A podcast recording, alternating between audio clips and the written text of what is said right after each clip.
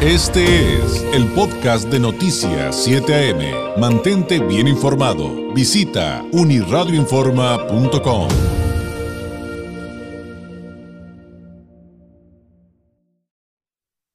En Noticias 7 AM llegó el momento de leer entre líneas con el politólogo Francisco Ruiz. 8 de la mañana con 18 minutos. Vamos con el politólogo Francisco Ruiz, doctorando en Derecho Electoral, integrante del Instituto Nacional de Administración Pública, autor de la columna Leer entre líneas, que usted también puede consultar en uniradioinforma.com. Usted encuentra a Francisco en redes sociales como F Ruiz MX y además eh, colaborador eh, eh, de, de, una publicación eh, denominada Migración, el rostro del siglo XXI, como parte de las 44 poderosas voces por la migración, que estará disponible a partir de abril 2022. Ya platicaremos de ello, Francisco. Muy buenos días, ¿cómo estás? Muy buenos días, David. Pues muchas gracias por el anuncio. Sí, fíjate que acabo de, de recibir este diseño.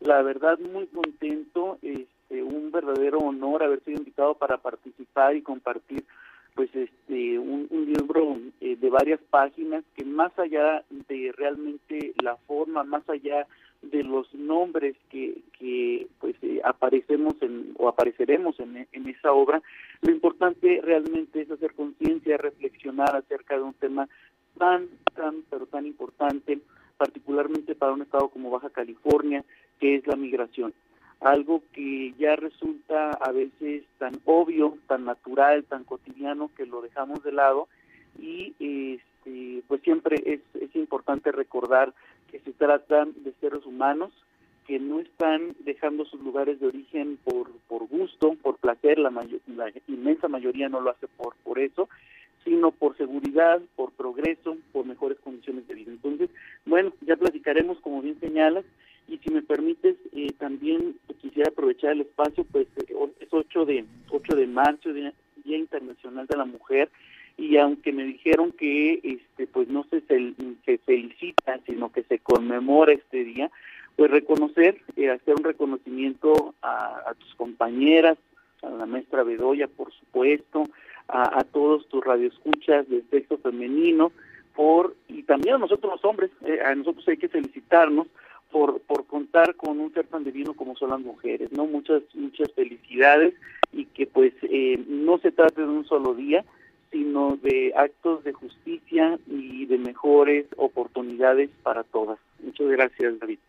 Al contrario, eh, gracias a ti y efectivamente, eh, pues es, una fecha eh, que representa, eh, digamos, eh, un, un, tema muy importante, es un gran símbolo, aunque pues es una lucha que se debe mantener pues siempre en, en, ese, en ese sentido. Oye, y pues hoy tu colaboración, eh, pues me imagino, quiero suponer, que aunque tomas quizá uno de los temas más importantes para cualquier sociedad, de alguna manera aplicas eh, pues una, una adaptación de, de, de, de, esta famosa frase mercadológica, location, location, location, pero tú la llevas algo sumamente importante que es educación, educación, educación. Exactamente, David. Pues mira, eh, lo, lo, lo, acabas de, de ilustrar perfectamente, eh, aunque como dice un buen amigo, a mí tampoco me gusta saludar con sombrero ajeno, ¿no? Es una, es una frase que escuché directamente eh, del expresidente uruguayo eh, Pepe Mujica, eh, que estuvo, como recordarás, allá en 2016 aquí en Tijuana y que pues se recibió con bombo y platillo, este, lo recibieron no solo en estadio, en Secut, sino que también se le, se le recibió en la UABC, donde se le otorgó una distinción y un doctorado. Pero eh, fíjate de que más allá de, de, el nombre, más allá de la persona, y precisamente rindiendo un homenaje al propio Pepe Mujica, que debemos de pregonar con el ejemplo y no personalizar la educación. La educación es un tema sumamente fundamental para el ser humano, como bien señalas, no solo en nuestro país, por supuesto, pero bueno, eh, tenemos que concentrarnos en, en, lo que nos toca, ¿no? Y eh, pues México es alarmante eh, que seguimos con un enorme rezago. Y ya no hablo de alfabetización, ya no hablo de profesionistas, sino hablo realmente de educación que se vea reflejada todos los días de nuestra vida en todos los aspectos. Vivimos en Tijuana particularmente un caos vial, es cierto, hay una saturación vehicular, es cierto, hay problemas en las vialidades, pero no hay que dejar de lado que también es cierto que hay malos conductores existimos malos conductores, que nos pasamos un semáforo, que nos pasamos un alto, que vamos de exceso de velocidad, que no nos importa utilizar eh, el, perdón, el, el, carril para alta velocidad porque yo quiero ir ahí aunque no vaya a la velocidad que debo de ir. En fin, la educación se refleja en nuestro día a día y eh, sin duda alguna, pues tampoco podemos quitarle eh, eh, méritos, no le podemos restar méritos ni responsabilidades a nuestros gobiernos. Eh, es fundamental que este pensamiento que, retomo de Pepe Mujica sea visto únicamente como un portavoz, David. No se trata, insisto, de personalizar, porque la educación es una misión que exige de todos, exige del gobierno, de los empresarios, de los activistas, eh, académicos, por supuesto, eh, de la sociedad en general. Y mira, aquí me gusta retomar varias de las palabras eh, de hecho, la frase que, titula esta colaboración es eh, permítanme un pequeño subrayado, dice Pepe Mujica en uno de sus discursos. Educación, educación, educación y otra vez educación. Los gobernantes deberíamos ser obligados todas las mañanas a llenar planas como en la escuela, escribiendo cien veces debo ocuparme de la educación, porque allí se anticipa el rostro de la sociedad que vendrá de la educación depende en buena parte de las potencialidades productivas de un país, pero también la futura actitud de nuestra gente para la convivencia cotidiana. Y mira, eh, la realidad es que hablar del concepto de educación es muy amplio, hay, hay voces expertas en la materia, eh, sin embargo, se sigue eh, sintetizando en palabras como enseñanza, como instrucción, como urbanidad, y este es el reflejo precisamente eh, de, nuestra sociedad, de nuestro día a día. El eje rector, la educación es la, eh, perdón, el gobierno es el rector de la educación de nuestro país y nos está quedando mal. Eh, no es una situación que se limite a este sexenio, se viene arrastrando, por supuesto, pero pues el reto va siendo cada vez más grande y es como el efecto de una bola de nieve en la punta de la montaña tenemos en algún momento que tener este efecto que desafortunadamente es negativo y tenemos que eh, realmente dar un salto, evolucionar en la educación. No solo utilizarlo como un medio de propaganda eh, gubernamental y decir es que ya tenemos más universidades, ya tenemos más recursos, no, se trata de, que lo logremos nosotros percibir todos los días realmente en las calles.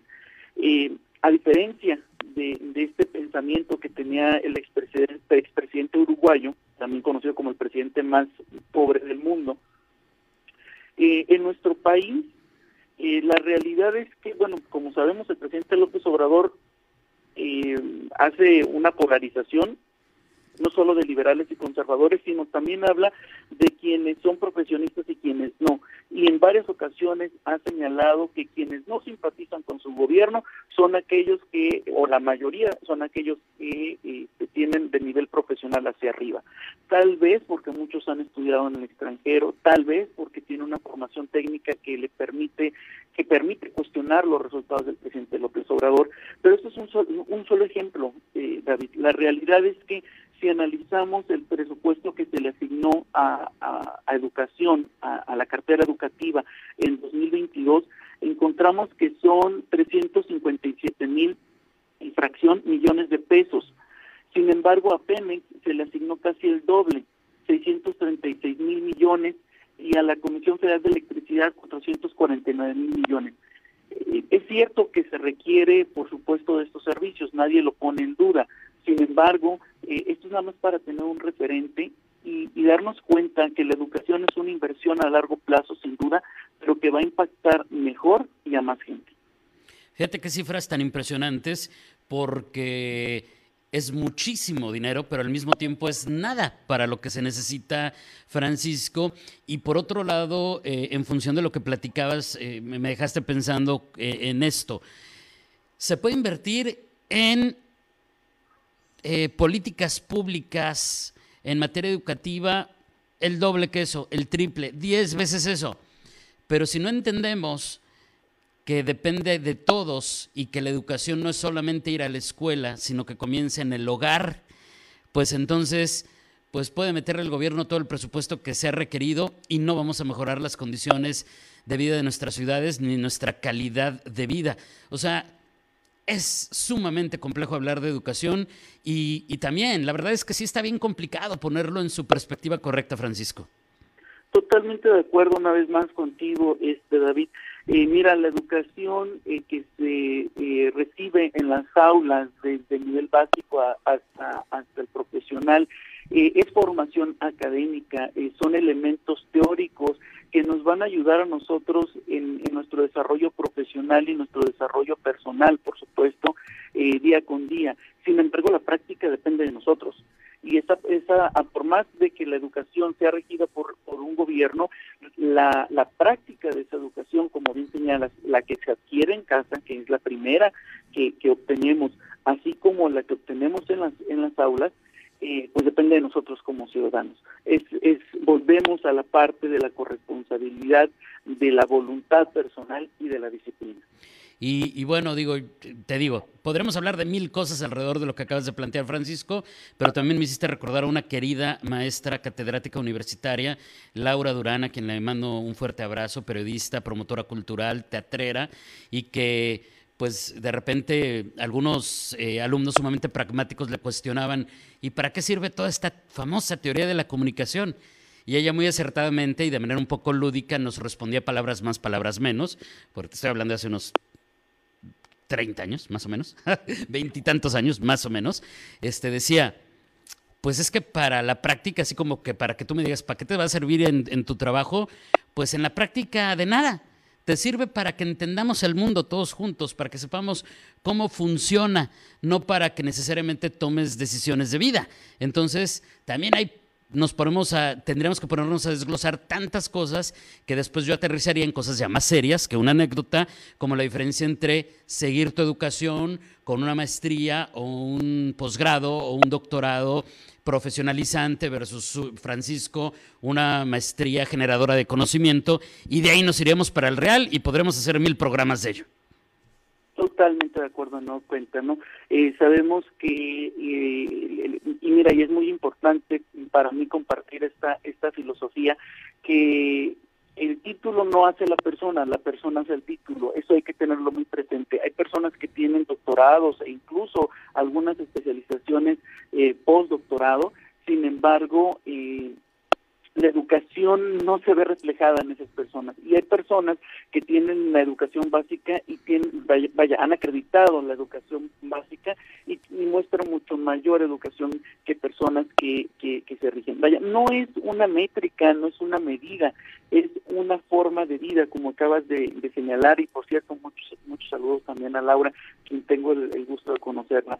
Eh, pero lo dices bien, es nuestro día a día, es nuestra vida recordemos que el ser humano es social por naturaleza. Entre mayor educación tengamos y, mientras más honor hagamos educación, que la que hemos recibido tanto en casa como en las aulas de eh, maestras, por cierto un saludo a todas las maestras de la primaria eh, este, en adelante, seremos una mejor sociedad sin duda. Pues qué tema tan apasionante. Podremos seguirle, pero se nos acabó el tiempo, Francisco. Te mando un abrazo y te deseo que tengas una excelente semana. Nos escuchamos la próxima semana.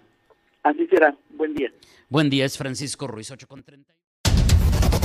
Este fue el podcast de Noticias 7am. Mantente bien informado. Visita unirradioinforma.com.